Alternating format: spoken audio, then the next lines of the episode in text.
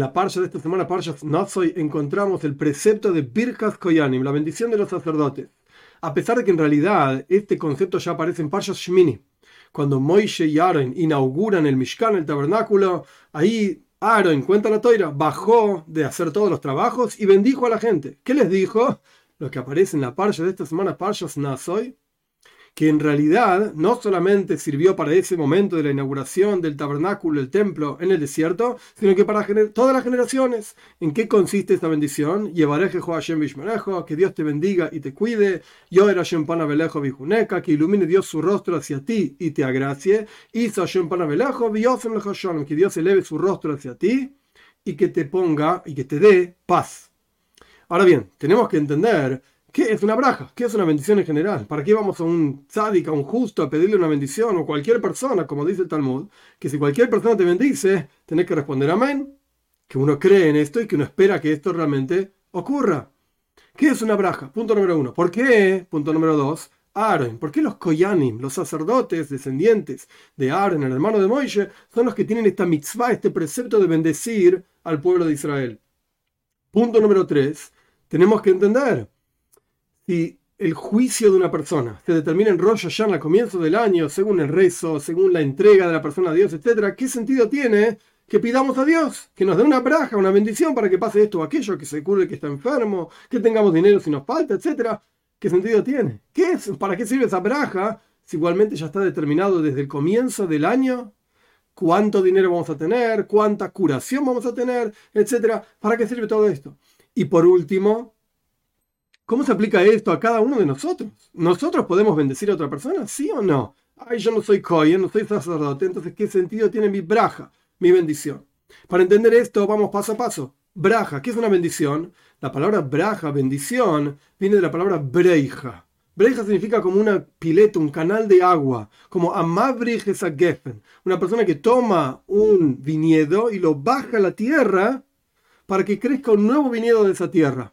Quiere decir que uno está proyectando, esto es la braja, algo desde muy arriba, muy elevado, para que se materialice aquí abajo en la tierra. Este es el concepto de una braja. Por eso es un canal a través del cual circula la energía divina y, como dijimos anteriormente, bajar el viñedo para rehacer un viñedo nuevo, a partir de proyectarlo desde arriba hacia abajo y darle nueva vida, por así decir. Este es el concepto de una braja. Ahora, ¿por qué Aaron?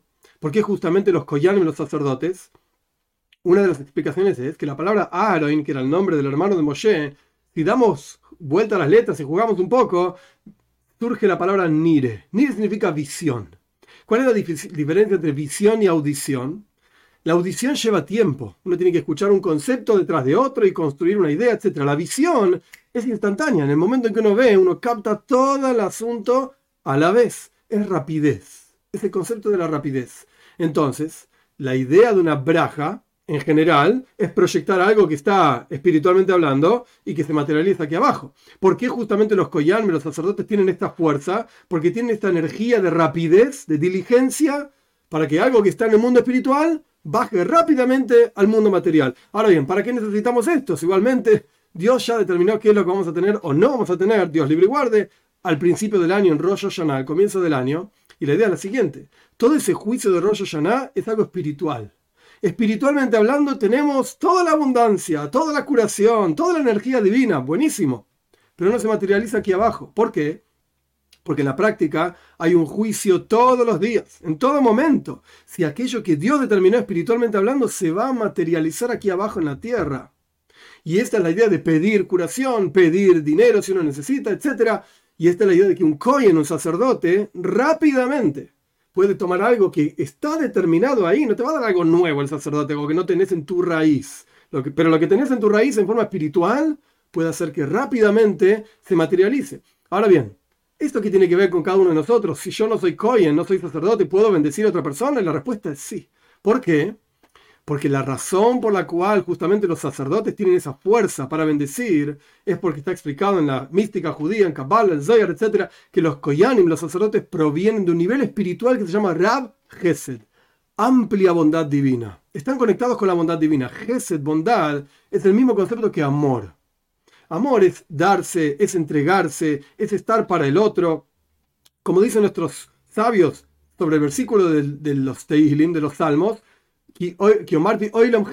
Dios dijo, yo construí el mundo entero con Gesed, con bondad, con amor solamente. La idea del amor es lo que conecta al dador con el receptor. ¿Por qué un dador da? Porque ama, porque aprecia al receptor. ¿Y por qué el receptor es capaz de recibir de un determinado dador? Porque ama y aprecia justamente al dador. El amor es esa conexión.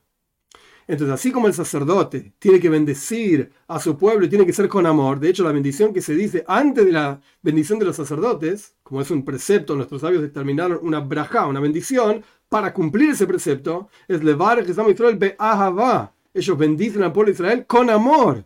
Es decir, no solamente que tienen que amar a la gente, etc. El amor es la herramienta a través de la cual ellos bendicen al pueblo de Israel.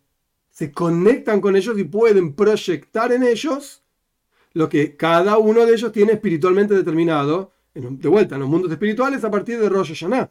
Entonces, así como los sacerdotes, ellos provienen de Rav de la amplia bondad divina, y pueden bendecir a la gente cuando cada uno de nosotros, nosotros despertamos en nuestro interior amor a todas las personas, incluso a todas las criaturas. Nuestros sabios dicen en la ética de nuestros padres que Arna Cohen Oye Besabriois, amaba a las criaturas. ¿Por qué se llaman criaturas? ¿Por qué no llamas personas? ¿Qué amaba a los perros y los gatos? Está hablando de los seres humanos. ¿Por qué, ¿Por qué los llama criaturas? Porque incluso una persona cuyo único mérito de existencia es que Dios lo creó, nada más. No es una buena persona, no tiene ningún tipo de mérito, es una criatura de Dios. Ni siquiera se comporta como un ser humano, es una criatura. Aún así, Aaron, el hermano de Moisés, lo amaba. Oye, Besabriois, amaba a las criaturas. Cuando uno despierta en su interior este amor hacia las otras personas, entonces uno puede también decir una braja, uno puede dar una bendición a cualquier persona, a pesar de que no sea un sacerdote. ¿Qué tenemos que hacer entonces? Así como Dios crea el mundo entero con gesed, con bondad, con amor, con conexión, de la misma manera, despertemos en nuestro interior amor hacia todo el resto de las criaturas, y así como dicen nuestros sabios para terminar, que el Beis Hamikdash, el templo, el segundo templo, fue destruido por odio infundado, cuando nosotros despertemos en nuestro interior hacia todas las criaturas, entre comillas, cuyo único mérito que tienen es porque Dios los crea, nada más, no hacen nada bueno. Cuando despertemos en nuestro interior a Abahinam, un amor infundado, porque sí, porque Dios te creó, nada más, esto es lo que va a reconstruir el tercer templo en su lugar en Jerusalén, nuestra ciudad santa, en el monte del templo, con la venida de Moshiach, pronto en nuestros días.